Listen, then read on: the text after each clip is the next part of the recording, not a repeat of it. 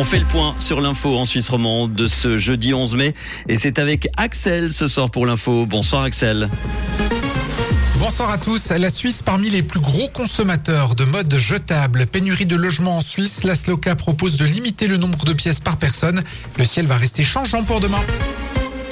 La population suisse est la deuxième au monde à dépenser le plus pour la fast fashion. Ces vêtements achetés peu cher et vite jetés contribuent à la crise climatique. Malgré l'urgence, les obstacles s'accumulent devant les chercheurs de ce domaine. L'industrie de la mode génère jusqu'à 8% des émissions mondiales de carbone, soit à peu près autant que les émissions dues au transport maritime et aux vols internationaux réunis. Les professionnels de la santé genevois reçoivent de plus en plus d'enfants pour des difficultés d'apprentissage. Les délais de prise en charge s'allongent. Près de 9 mois d'attente pour obtenir un rendez-vous chez une logopédiste, plusieurs mois pour un neuropédiatre ou un neuropsychologue, tout autant pour un psychologue. Et les cabinets de pédiatrie sont engorgés. La Société genevoise de pédiatrie qui a organisé fin avril une table ronde réunissant professionnels de la santé et candidats au Conseil d'État lance un cri d'alerte. Derrière l'engorgement des cabinets, les pédiatres pointent notamment l'augmentation du nombre de jeunes patients qui ne viennent pas pour des raisons médicales, mais pour des difficultés scolaires.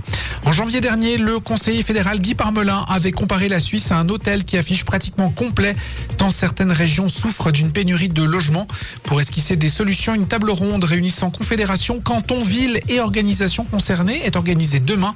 Dans un document, l'ASLOCA préconise de limiter le nombre de pièces par personne, comme c'est déjà le cas dans les coopératives et les logements En clair, un locataire seul aurait droit à deux pièces maximum et une famille de quatre personnes à un 5 pièces.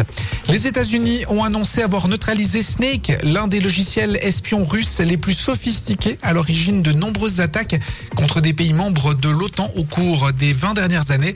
Ce logiciel a permis aux services de sécurité russes de voler des centaines de documents sensibles dans au moins 50 pays en attaquant notamment les services informatiques de gouvernements, de médias ou de centres de Jean-Pierre Foucault a été victime d'un arrêt cardiaque il y a un mois. L'animateur de 75 ans dit s'être remis. Il a raconté avec sa décontraction coutumière les détails de l'incident au site internet Doctissimo.